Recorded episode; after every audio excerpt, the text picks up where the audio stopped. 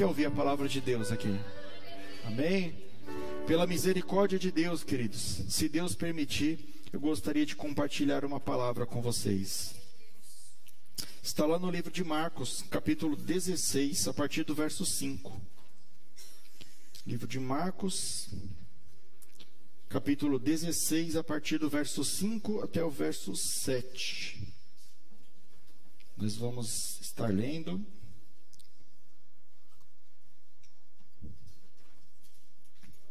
Quem encontrou, diga amém.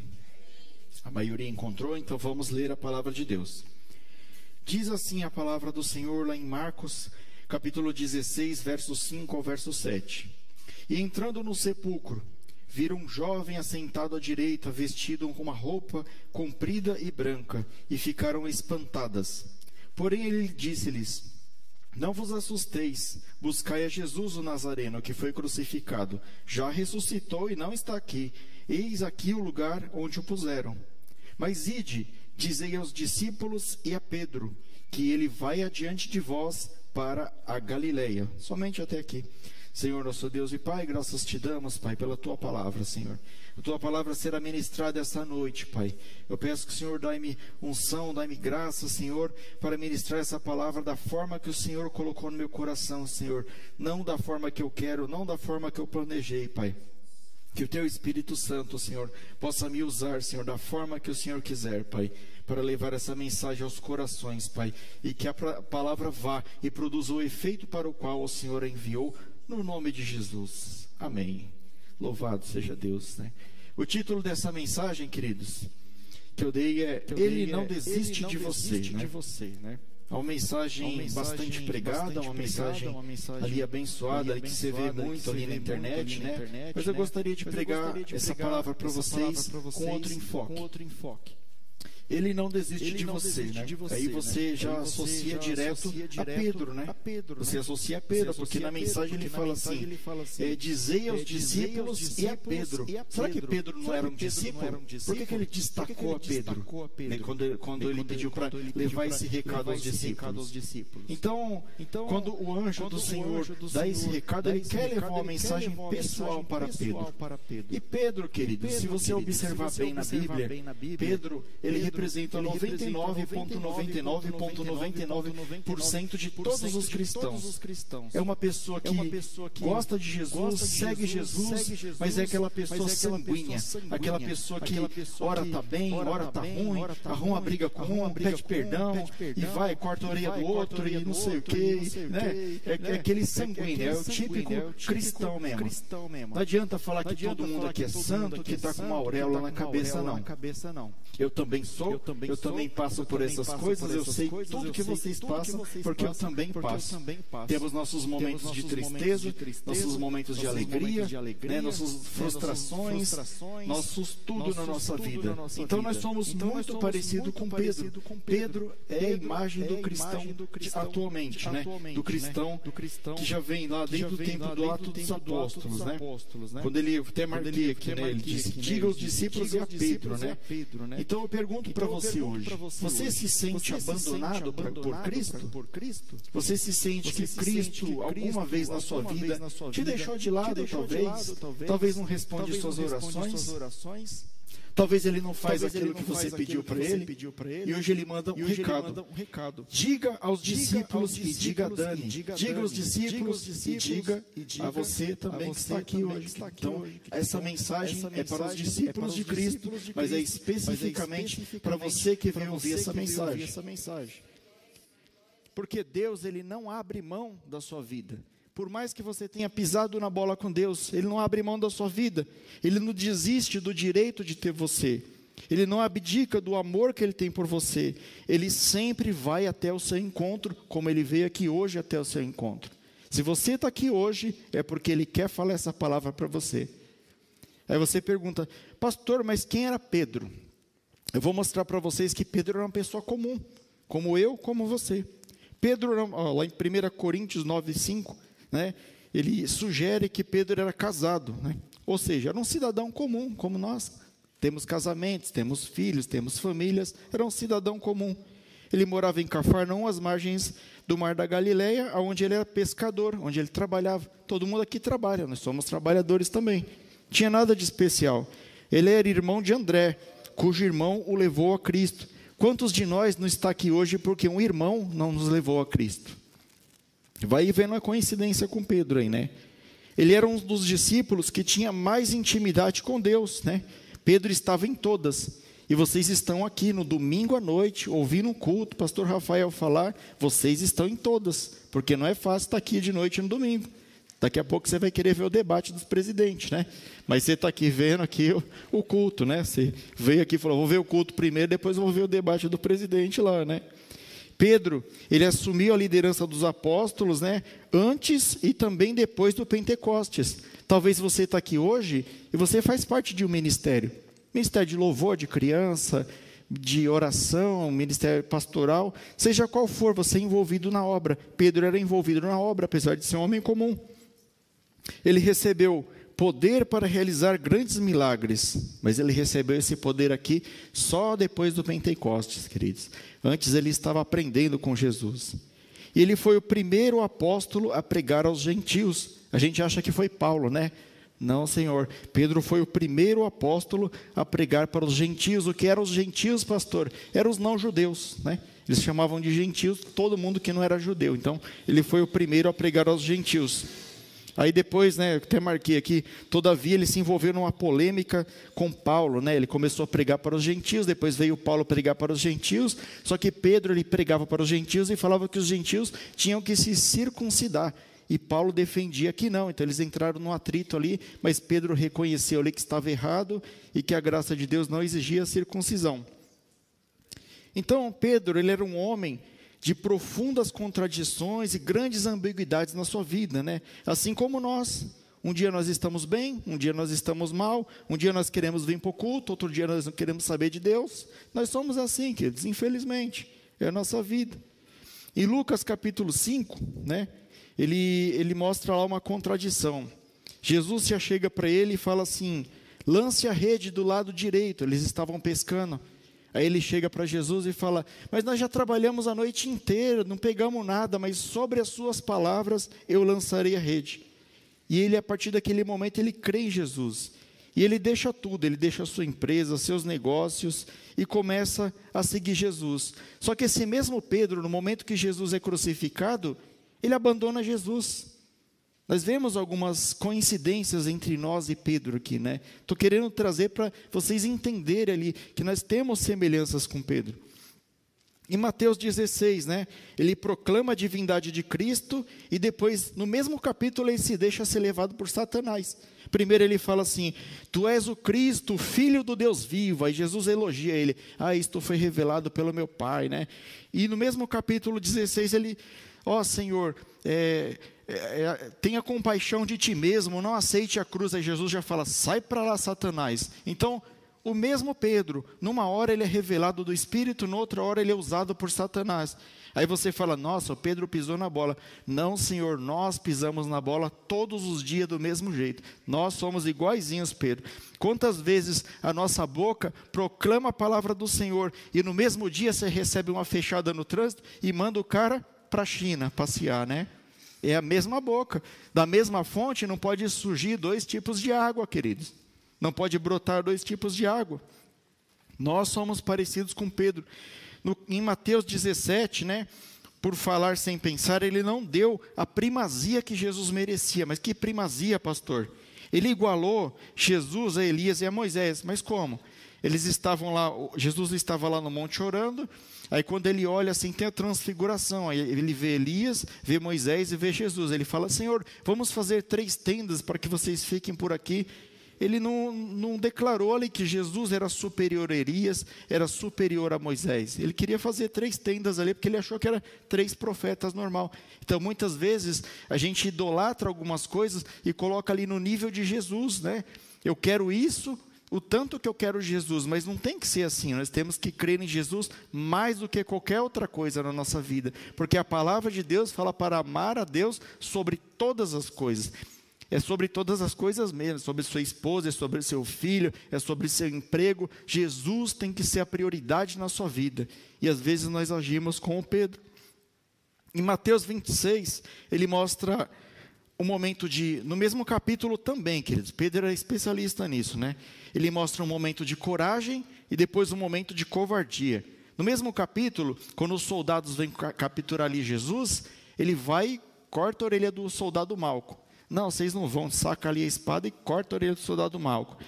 E depois que Jesus é capturado nessa ocasião, ele passa a seguir Jesus de longe. Cadê toda a coragem de Pedro? Será que às vezes nós não somos assim? Nós ficamos aqui, ah, eu sou de Cristo, eu sou salvo, eu sou abençoado, eu sou mais que vencedor. Aí vem um ímpio e te confronta, você ó, se esconde, acompanha de longe. É o crente 007. Lá no seu trabalho ninguém sabe que você é crente. Né? Lá você não fala que você é crente. É o corajoso, né? o corajoso na rede social, mas não aguenta as consequências. Eu vi um vídeo esses dias no, no Facebook, dois cachorrinhos. Aí tinha um portão assim, e os cachorrinhos aqui daqui latia, daqui latia, vou te pegar, vou te pegar. Aí o dono apertou o controle, o portão saiu. A hora que eles estavam livres assim, foi cada um para um lado, aí não brigou. É assim, queridos, é os crentes falso corajoso, né? Não consegue segurar o repuxo. Já lá em Mateus 26, né? Pedro ele mostra todo o arrependimento dele, né? Ele nega Jesus, depois ele derrama lágrimas de arrependimento. E é um arrependimento verdadeiro. Ele negou Jesus, mas ele se arrependeu. E é assim que nós temos que ser. Nós temos que ser cristãos pecadores, e o pecado na nossa vida tem que ser uma exceção, e se porventura acontecer, nós temos que se arrepender, mas tem que ser uma metanoia, uma conversão, uma mudança de caminho, e não um remorso, que daqui cinco minutos você está fazendo de novo. É isso que Cristo nos pede, né?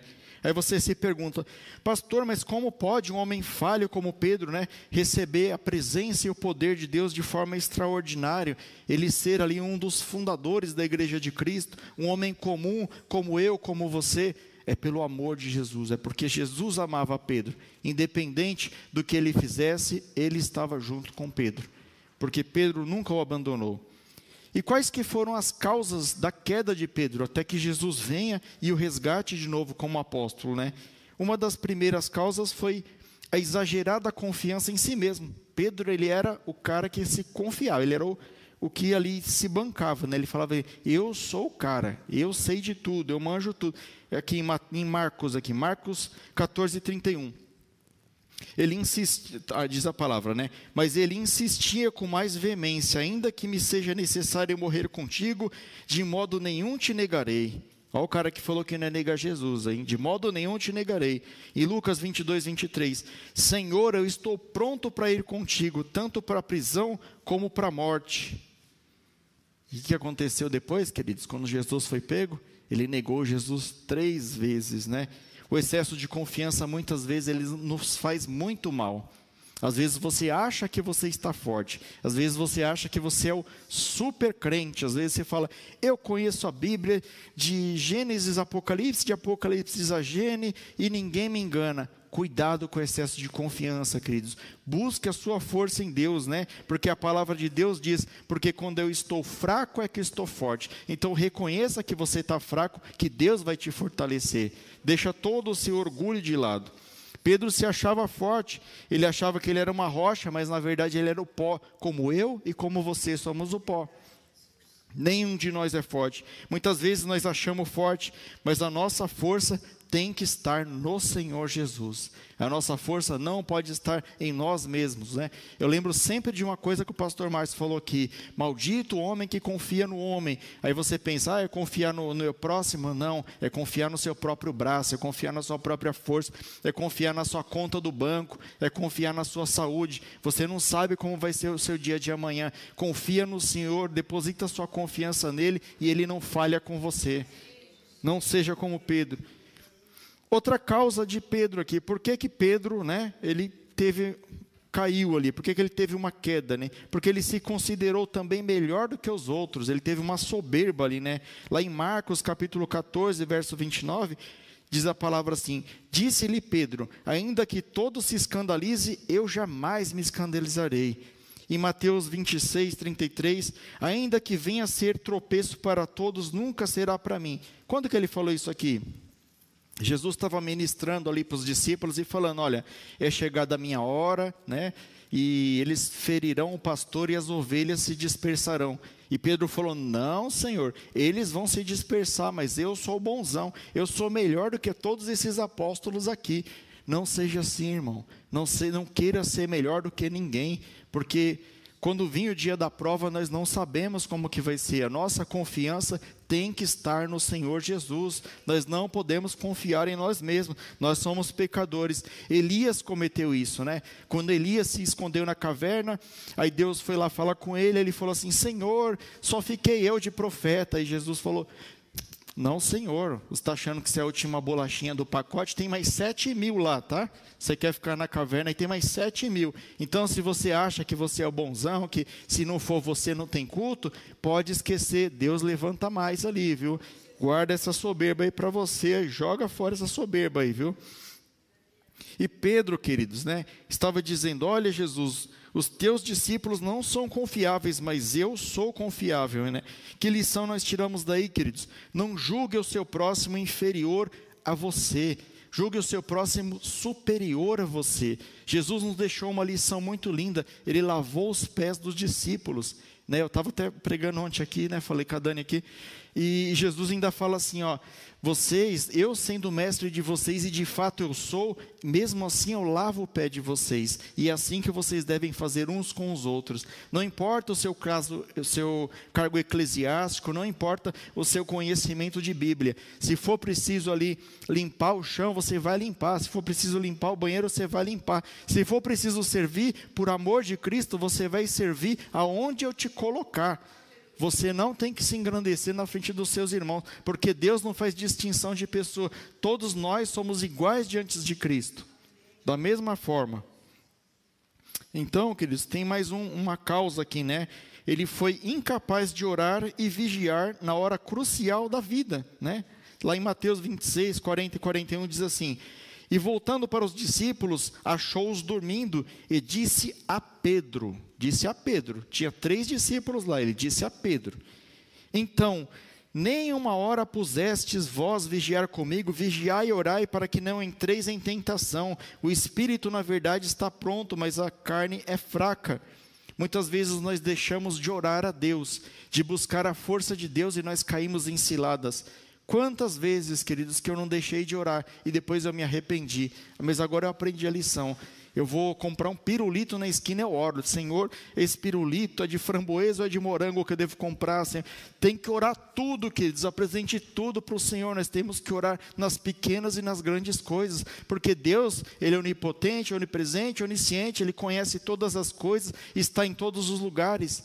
Deus ele sabe de tudo, ele sabe o que é melhor para você, e os planos de Deus são melhores do que os nossos planos. Não tome decisão sem consultar a Deus. E no momento que você ali estiver na dificuldade, estiver na luta, ore. Ore, apresente a Deus, porque somente Deus ele consegue trabalhar em seu favor 24 horas por dia. Só Deus pode trabalhar por você. E toda vez que você ora, o inferno treme, queridos. O inferno treme, porque a oração, ela invoca o poder e a presença de Deus, e o inferno não resiste, querido. Então nós não podemos deixar de orar e de vigiar. Aí eu pergunto para você: você tem o corpo, a alma e o seu espírito. Qual deles você tem alimentado mais? As coisas da carne ou as coisas do espírito?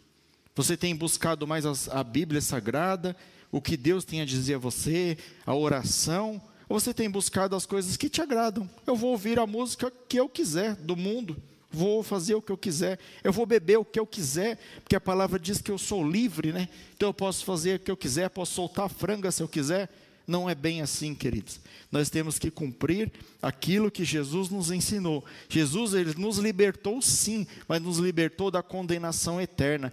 Ele não quer que a sua vida seja uma libertinagem para você fazer aquilo que você bem entender. A sua vida agora pertence a Jesus e você tem que fazer o que Jesus mandou você fazer.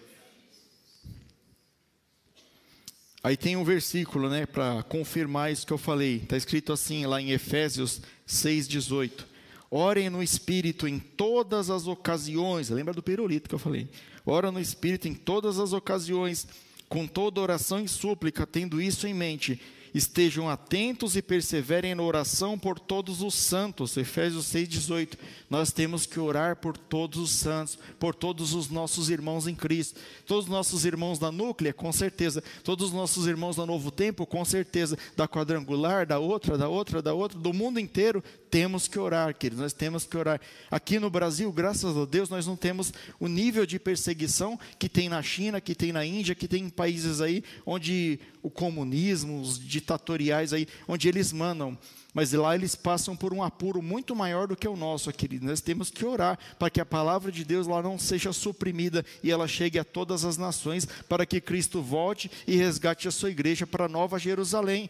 Nós temos que orar, porque isso vai nos beneficiar. Né? Nessa ocasião que Jesus está orando lá e pede para os discípulos não dormir lá e orar junto com ele, né?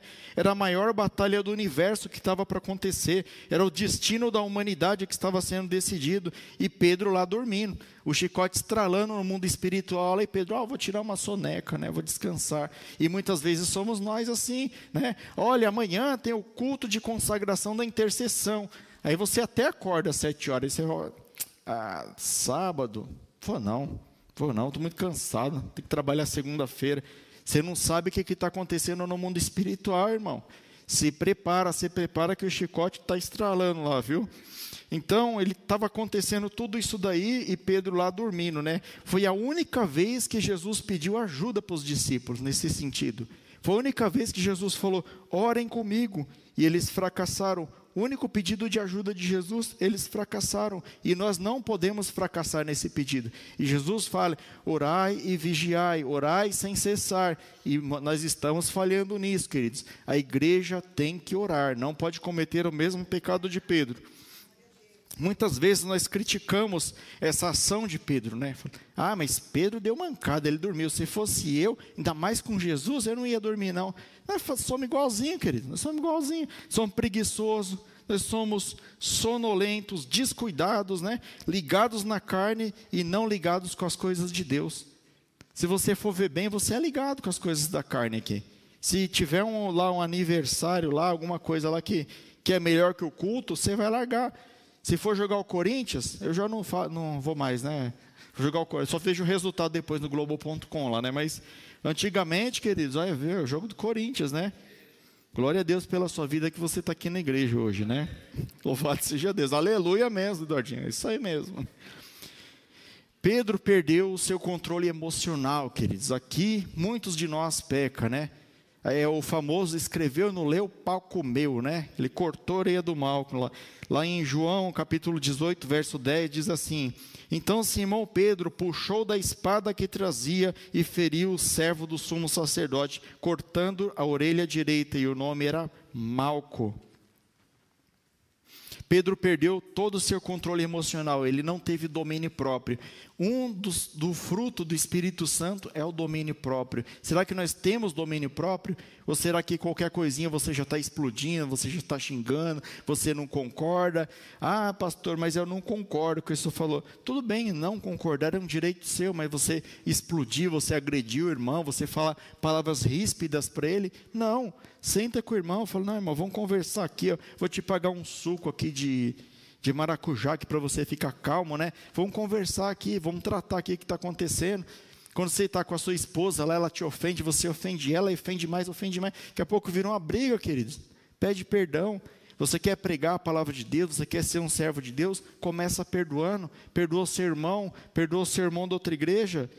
Né? A gente não pode ser fora de controle. Muitas vezes nós damos lugar à ira, nós agredimos as pessoas que nós gostamos com gesto, com atitude e fracassamos no testemunho. O que, que adianta eu pregar essa palavra aqui para vocês e amanhã você vê o pastor brigando lá na rua? Está amarrado em nome de Jesus, né? Às vezes dá vontade, mas eu controlo, né? Eu autocontrole, né? Então, amém. Outra coisa aqui que Pedro fez aqui, queridos, ele seguiu Jesus de longe, né? Ele seguiu Jesus de longe, né? Ele diz aqui que depois que Jesus foi crucificado, ele ficou seguindo, mas ficou ali, ó, né? Só ali de longe ali para ninguém saber. Um abismo leva o outro, né? Você viu que eu falei aqui, ó? Primeiro, ó, ele confiava muito em si mesmo, depois ele considerou melhor que os outros, depois ele foi incapaz de orar e de vigiar, depois ele perdeu o controle emocional. Depois ele seguiu Jesus de longe. Você vê que uma coisinha, né, um pecadinho, uma pedrinha, um negocinho vai te levando ao outro. Outro pior, outro pior. Daqui a pouco isso aí vira uma avalanche. Daqui a pouco você está desviado. Daqui a pouco você está afastado de Jesus, né? Então ele começou a seguir Jesus de longe. Diz lá em Mateus 26, 58. Mas Pedro o seguia de longe Pedro foi facrejando, foi perdendo seus conceitos, foi se tornando vulnerável, foi, foi se acovardando, foi perdendo ali aquilo que ele aprendeu de Jesus, mesmo ele sendo autoconfiante, ele passou a não cumprir as suas promessas, ele foge, né, na hora que Jesus é preso. Então, ele não desiste de Jesus, mas ele segue de longe. E isso é a situação de muitos crentes hoje. Muitos crentes que você fala, poxa irmão, eu não te vejo mais na igreja. Não, mas eu sou salvo. Então, mas você não está indo para a igreja. Não, mas eu oro em casa. Eu tenho minha comunhão com Jesus, né? Eu creio em Jesus e eu oro a Jesus. Eu não preciso de igreja, não. Você não precisa, você está tá tomando a Santa Ceia, porque Jesus fala que quem não comer da sua carne e não tomar do seu sangue não tem parte com ele. Você está tendo parte com Jesus? Não sei, você responde isso para você mesmo. Então, Satanás, ele vai te esfriando de uma forma até ele te levar para o fundo do poço, queridos. E muitas vezes a gente cai nessa pilha, a gente acaba fazendo o que Pedro fez aqui. Temos que tomar cuidado. Alguns de nós seguem de longe, né? Não querem perder Jesus de vista, mas nem querem assumir um compromisso com Jesus, né? Não querem correr o risco do discipulado não quer correr o risco de alguém chegar e falar: Ah, você é servo de Jesus, e você negar. Não, eu nem conheço esse homem, eu não sei do que você está falando. Cuidado, amados, cuidado, não cometam esse mesmo pecado. E outros não chegam nem a perder as suas convicções, mas abandonam a sua igreja e ficam lá do Egito olhando pela janela, queridos, esperando né, as coisas cair do céu. E último item aqui que que levou Pedro aí, né, toda essa bola de neve, tudo isso que aconteceu foi negar Jesus por três vezes. Está lá em Mateus capítulo 26, os versículos 70, 72 e 74. Pedro, primeira vez, ele negou Jesus. Depois, no 72, ele negou outra vez com juramento: Eu juro que eu não conheço esse homem. E na terceira vez que ele foi arguído, ele negou a terceira vez, praguejando e jurando. Né? Olha que absurdo. E na terceira vez, antes que ele terminasse essa frase, ele olha e ele vê Jesus olhando para ele. Aí ele ali quebrou o coração dele, né? Ele falou: "Não conheço esse homem", né? Negou praguejando e jurando: "Não conheço esse homem". Então o galo canta. Aí quando o galo canta, ele lembra de tudo que Jesus falou para ele.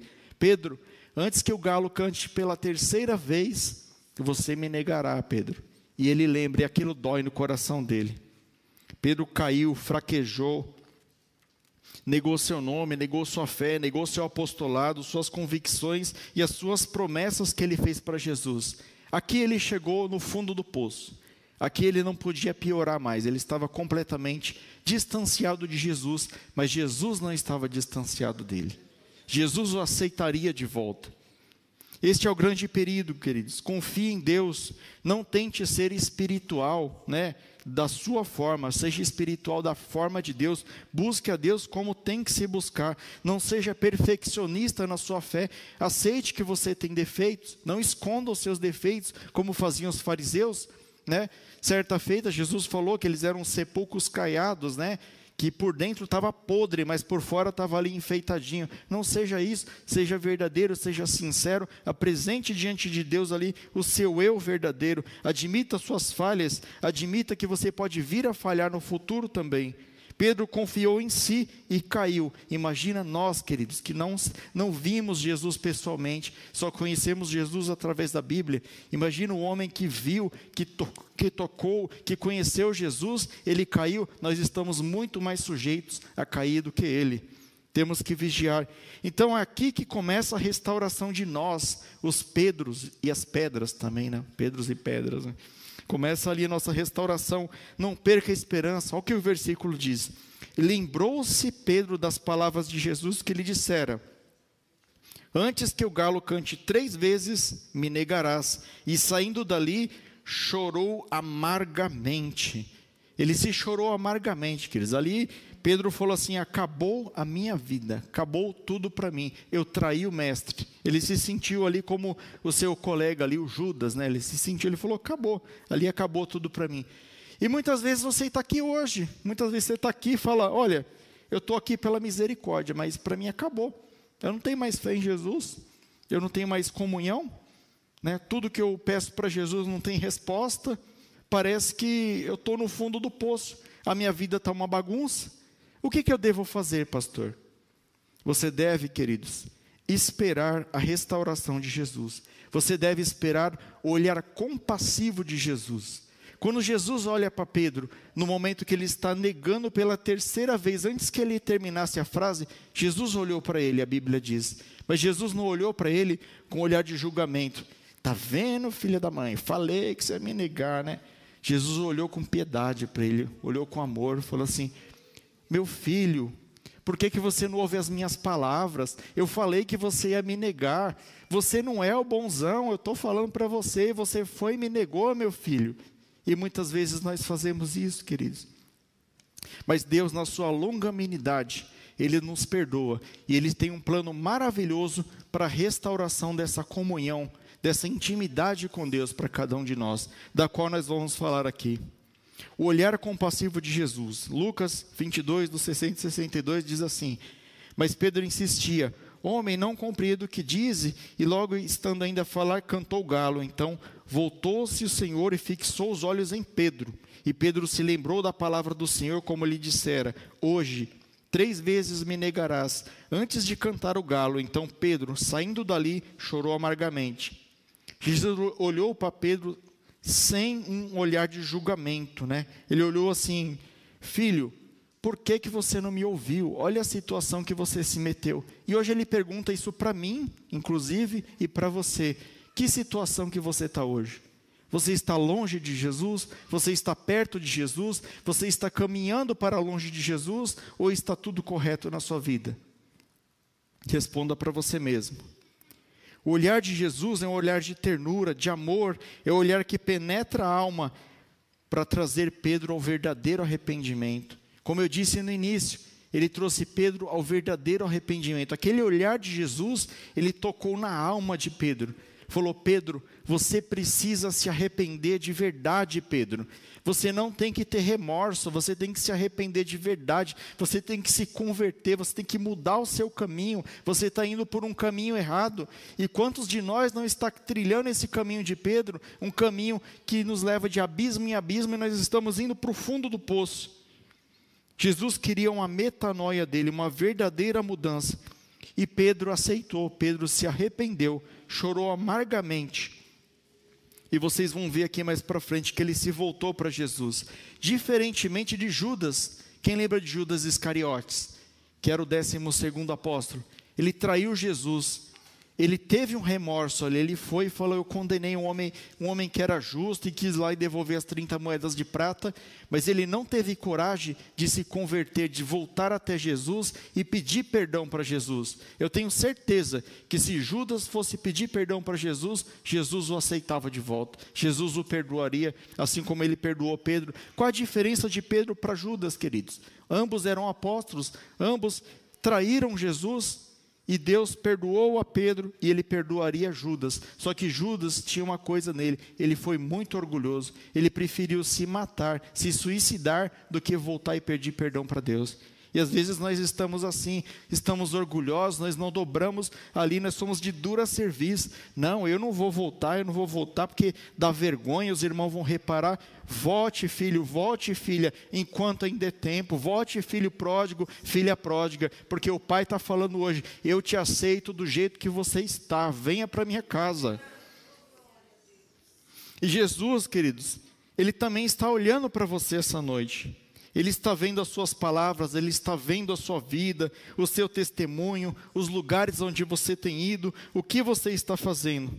E hoje mesmo, ele está trazendo a comunhão, a restauração, ele quer você por inteiro, do jeito que você tiver, queridos. Jesus, ele só quer que você fale assim: Senhor, eu confesso meus pecados diante de ti. Confessa no seu coração, não precisa levantar a mão. Eu confesso os meus pecados diante de ti. Eu estou em falta contigo, Jesus, mas a partir de hoje, Senhor, eu quero te servir de verdade. Eu quero estar contigo ali de corpo, alma e espírito. Eu quero me entregar inteiro a ti, Senhor. Jesus, ele não quer um braço seu, ele não quer uma perna sua, ele quer você inteiro, queridos. Eu falei ontem aqui, se você tiver que pular de um abismo, daqui ali onde que está a Maiara, será que eu posso pular o abismo em duas vezes, em dois pedaços? Não dá, né? Primeiro que eu pular, vou afundar. Ele quer você inteiro, você tem que dar um passo direto para Jesus. Você não pode ficar aí ensaiando dar o passo, vai direto que Jesus vai te aceitar. E o terceiro ponto aqui, o segundo ponto aqui, queridos, é a procura de Jesus, né? Lá em Marcos, capítulo 16, verso 7, diz assim: mas ide, dizei aos discípulos e a Pedro, que ele vai adiante de vós para a Galileia, e ali o vereis como vos disse. Jesus não desistiu de Pedro. Jesus, Pedro desistiu de ser apóstolo, mas Jesus não desistiu de Pedro. Por que você está pensando em desistir de Jesus?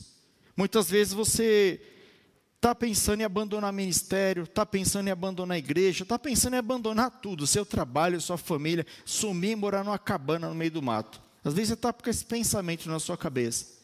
Mas, queridos, Jesus não desiste de você. Ele vai te buscar lá no meio do mato. Ele vai te buscar aonde você estiver. Se você estiver embaixo da cama, Ele vai te buscar embaixo da cama. Porque Ele falou aqui: diga aos discípulos e diga a Pedro que eu vou adiante de vós para Galiléia.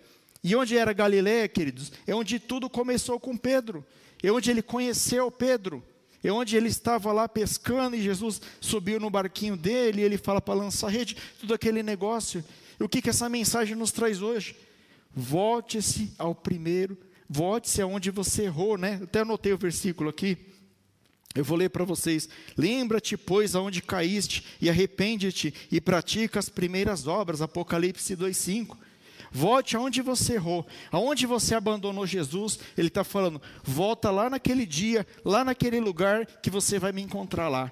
E lá nós vamos ter um tete a tete, cara a cara ali. Você vai falar comigo, eu vou falar com você, nós vamos se entender e eu vou te aceitar. Você vai voltar para mim, porque eu que estou querendo, eu, tô, eu que estou querendo meu filho, eu que estou querendo meu filho pródigo, minha filha pródiga. Deus não desistiu do apóstolo Pedro.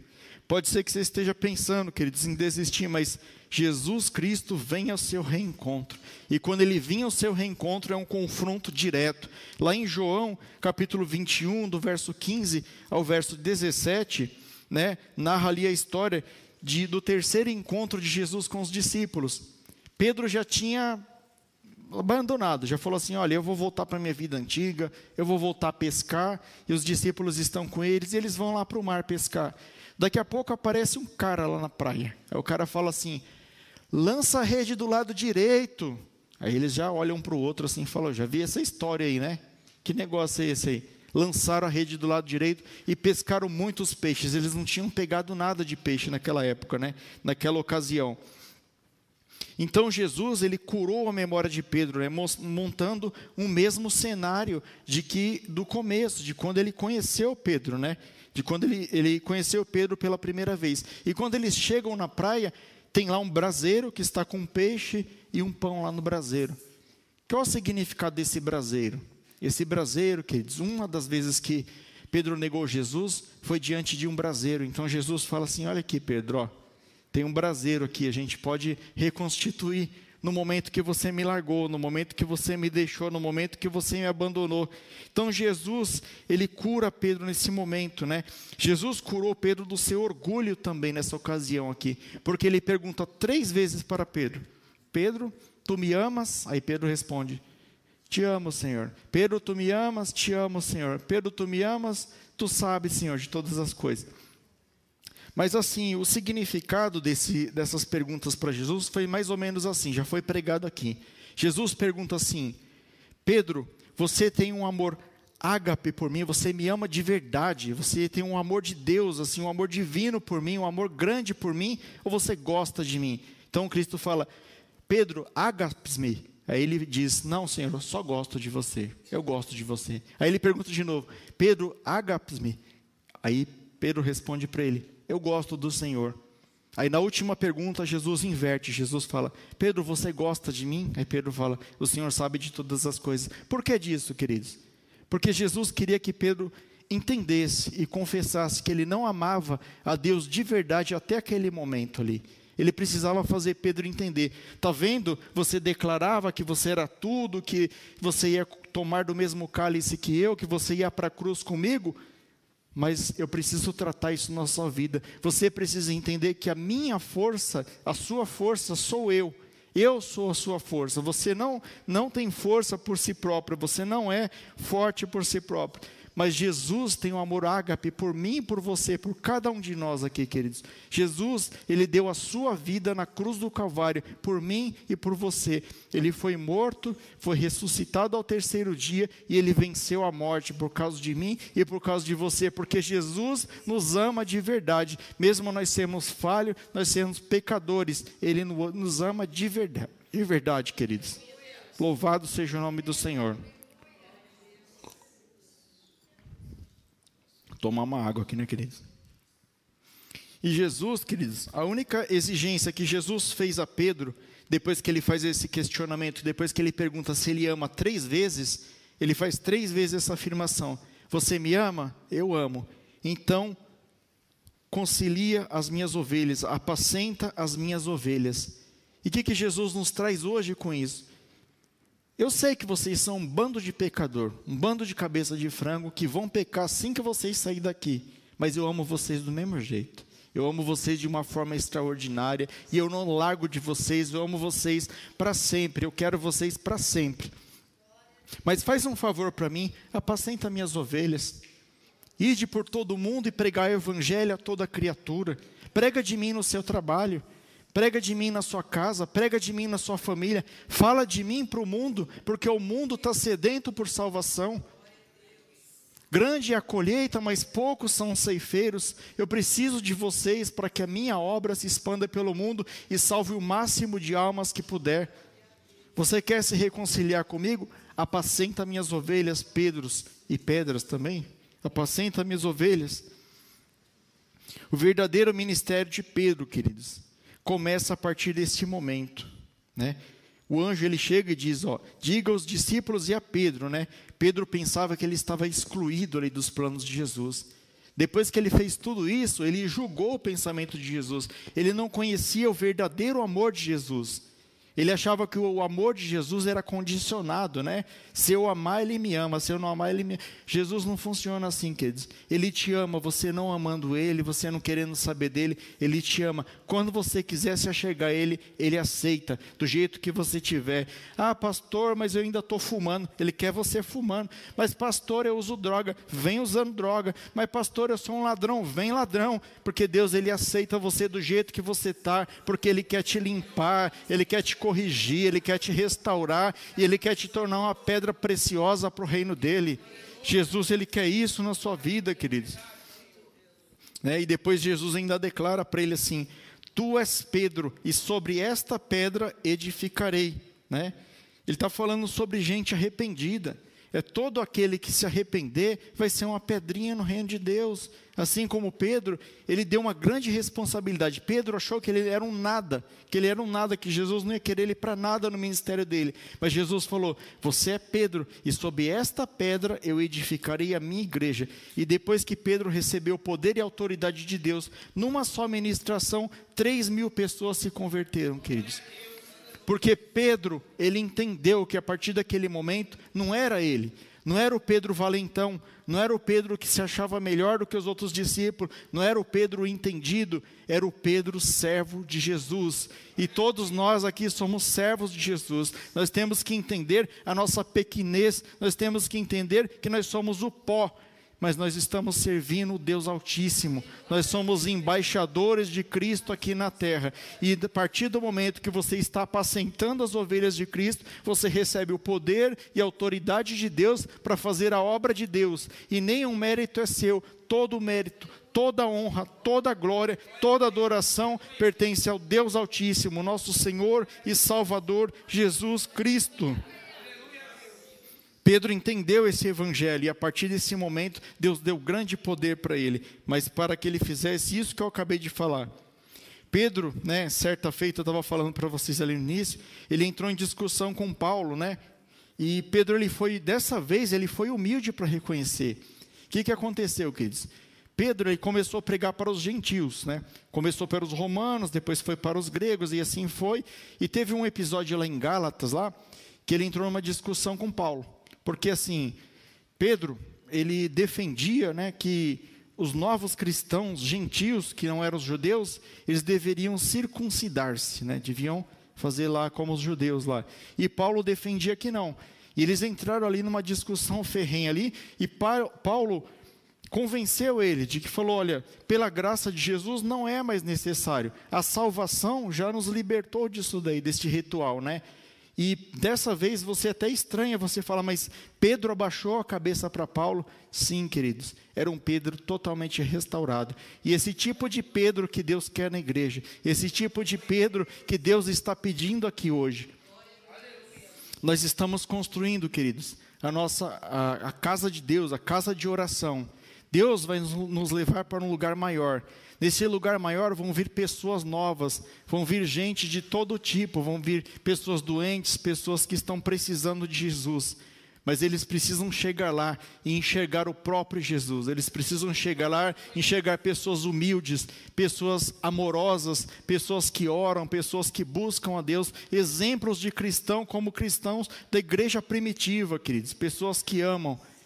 Porque somente através do testemunho é que nós conseguimos convencer as pessoas. Nós não podemos convencer as pessoas apenas com palavras, apenas com aquilo que a gente fala, porque falar até papagaio fala. Falar daqui a pouco na Band vai ter o debate político, lá você vai ver, todo mundo vai falar coisa linda. Eu vou fazer o metrô lá do Rio Grande do Sul até o Amazonas, vai sair lá esse, esse plano de governo aí. Vai ter promessas lindas lá, mas ninguém cumpre. O melhor jeito de você provar uma pessoa é pelo seu testemunho olhar para a vida dela e falar como é que está a sua vida. Eu estava falando ontem aqui, né, no grupo de, de louvor, como é um testemunho bom, queridos, eu vou citar o nome aqui, né? Estava dando o exemplo do Ítalo, né? Eu recentemente estou trabalhando no lugar e o Ítalo falou assim, pastor, é, tem um amigo meu que mudou, ele está trabalhando no mesmo lugar que o senhor lá. Vê se você acha ele lá. Aí eu achei o camarada, fui lá, bati na porta. Ah, você que é o fulano, sou. E o Ítalo é seu amigo? Nossa, o Ítalo, ele me ensinou tudo que eu sei.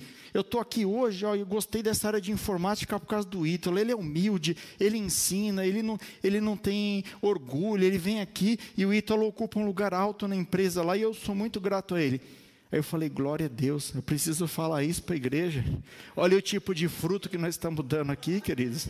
Olha o tipo de cristão que nós estamos dando aqui. Falei para os pais deles ali, os pais dele falou, é isso mesmo. E se não for, nós, ó, chicoteia, né? Tem que ser assim, né? E é isso que eu quero, quer dizer, é isso que eu quero para os meus filhos. Que se eu perguntar, como é que está o Mateus aí na escola? Alguém falar, o Mateus está bem. E se falar que ele está bagunçando, eu arranco a orelha dele fora. Em nome de Jesus.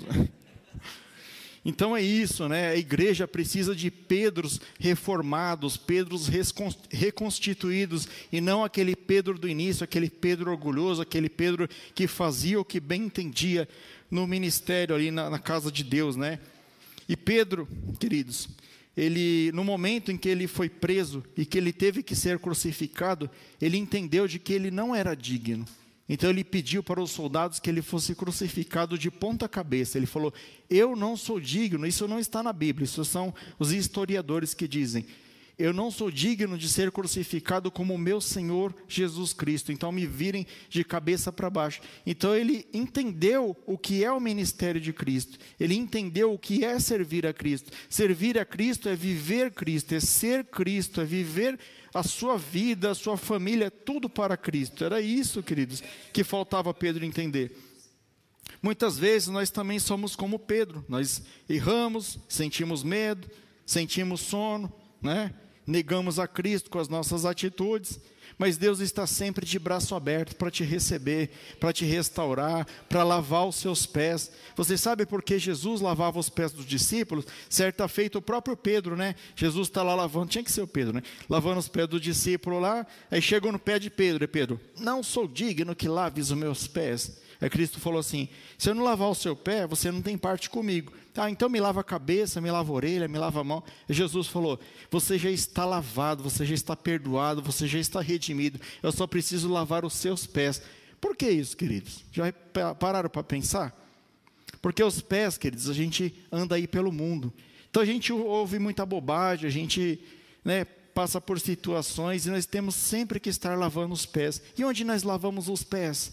Na palavra de Deus. Quando você vem na igreja, ouve a palavra de Deus, é Jesus lavando os seus pés, tirando a impureza, falando, tá vendo aquela bobeira que você viu na televisão? Ó, tô lavando os seus pés aqui, ó. Você pisou no mundo, mas eu vou tirar toda a impureza do seu, de, do seu corpo ali, você vai voltar para mim. Tinha que ser o Pedro, né? Mas tudo bem. Então, queridos, depois da ressurreição de Cristo, Pedro já era um novo homem e soube aproveitar todo o aprendizado que ele recebeu, né? E o seu jeito impulsivo de ser, ele deixou para trás todo, tudo aquilo que estava na sua carne, ele deixou para trás. E a partir dali, ele passou a seguir Cristo de forma exemplar. E seguindo Cristo de forma exemplar, ele recebeu o poder de Deus. Quem não quer receber o poder e a presença de Deus? O pastor Marcos pregou aqui: não adianta só o poder, temos que ter a presença de Deus. E eu creio que cada um de vocês tem o Espírito Santo de Deus dentro de cada um de vocês aí, e vocês têm a presença e vocês têm o poder de Deus. Cabe a vocês todos os dias se limpar, examinar o homem a si mesmo. Então, depois da ressurreição de Cristo, foi necessário Pedro ficar face a face com o Senhor. Somente depois de ser tratado no seu íntimo, ele recebeu o poder e autoridade. Aí eu pergunto para vocês: o que você precisa tratar mais na sua vida? Né? Responda para você mesmo. Muitas vezes você está pensando, pastor, depois dessa ministração eu fiquei com raiva do Senhor. Glória a Deus, eu estou aqui para isso, para deixar você com raiva mesmo. É para ficar com raiva de mim, queridos. É para você falar, eu não gostei dessa pregação. O pastor não falou nada que eu gostei, não falou nada de bênção. Estou falando bênção porque é a palavra de Deus, queridos. Tudo que eu falei está escrito aqui na Bíblia Sagrada. Né? Então, nós já estamos encerrando até um pouquinho antes, mas eu queria orar por vocês enquanto o grupo de louvor vai se posicionando aqui, eu quero